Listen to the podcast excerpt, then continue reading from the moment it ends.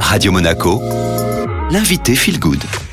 Et c'est le retour de Radio Monaco Feel Good avec euh, Kevin Finel, cofondateur de Psychonaute, plateforme de contenu pour euh, l'apprentissage de l'auto-hypnose. Bonjour Kevin. Bonjour, ravi de vous retrouver. Alors on va parler euh, aujourd'hui d'empathie et d'hypersensibilité, mais avant tout, c'est quoi l'hypersensibilité? Alors c'est quelque chose qui est toujours un petit peu subjectif, la sensibilité. Il y a simplement des personnes qui vont avoir l'impression d'être assez souvent à fleur de peau, de réagir très très fortement dès qu'il y a une situation qui, où ils perdent un petit peu le contrôle, où il va y avoir des enjeux émotionnels.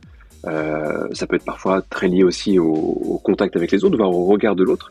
Ça peut aussi prendre la forme d'une pression que, que, certaines personnes se mettent. Mais en tout cas, dans tous les cas, il y a, il y a un débordement émotionnel qui est euh, jugé comme étant euh, un peu trop fort par rapport à, à, la situation, en tout cas par rapport à, à ce qu'on entend par la norme, même si on va voir que ça peut être un piège quelquefois. Est-ce qu'il y a un travail pour, pour respecter ces émotions? Alors oui, tout à fait. Le, le problème, c'est qu'on est, extrêmement en retard, je pense, sur la, la manière d'apprendre à des enfants déjà qu'est-ce que c'est une émotion, comment ça fonctionne? Et, comment ça peut être vécu?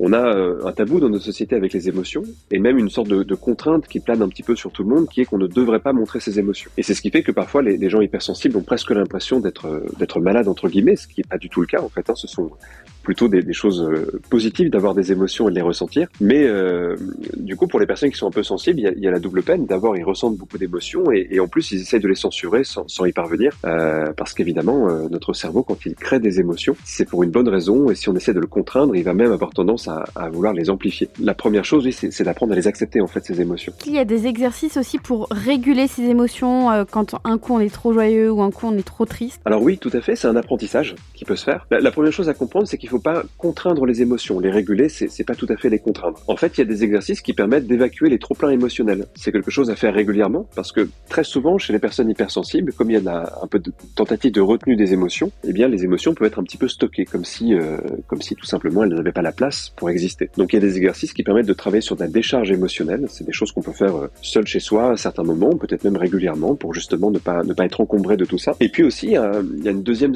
famille d'exercices qui consiste à aller chercher euh, le besoin derrière les émotions. En fait, chaque émotion exprime un besoin. Alors parfois c'est des choses qui sont assez classiques et puis parfois ce sont aussi des choses qui sont plus personnelles. Plus on reconnaît le besoin des émotions, moins elles ont besoin de venir de façon violente. Donc ça c'est du travail préventif. Si on le fait régulièrement, si à chaque fois qu'on a une émotion on se dit mais c'est quoi l'intention de cette émotion, on va reconnaître le besoin et tout doucement les émotions vont euh, nous assaillir avec un peu moins de, de, force sur les prochaines fois. Et comment on va faire justement pour trouver aussi ce juste milieu euh, euh, entre toutes ces émotions? Alors je pense que la première chose c'est déjà d'apprendre aussi à déculpabiliser d'avoir des émotions. En fait c'est plutôt une belle chose. Des gens euh, sensibles sont souvent des personnes qui ont énormément de qualités humaines, des qualités d'empathie, euh, qui ont aussi euh, des qualités euh, qui vont permettre en fait de, de, réaliser beaucoup de choses dans leur vie. Donc il y, y, a vraiment toute une étape d'acceptation. Éviter de les réfréner, éviter de vouloir les censurer. Ça c'est vraiment aussi euh, une des choses les plus importantes. Et puis se donner des moments où on peut avoir des émotions et euh, que ça soit euh, seul, que ça soit avec des proches avec qui on se sent suffisamment bien. Euh, et dans ces moments-là, évidemment, ce qui est important, c'est de ne pas se sentir jugé et de ne pas se juger. Et si on arrive à ça,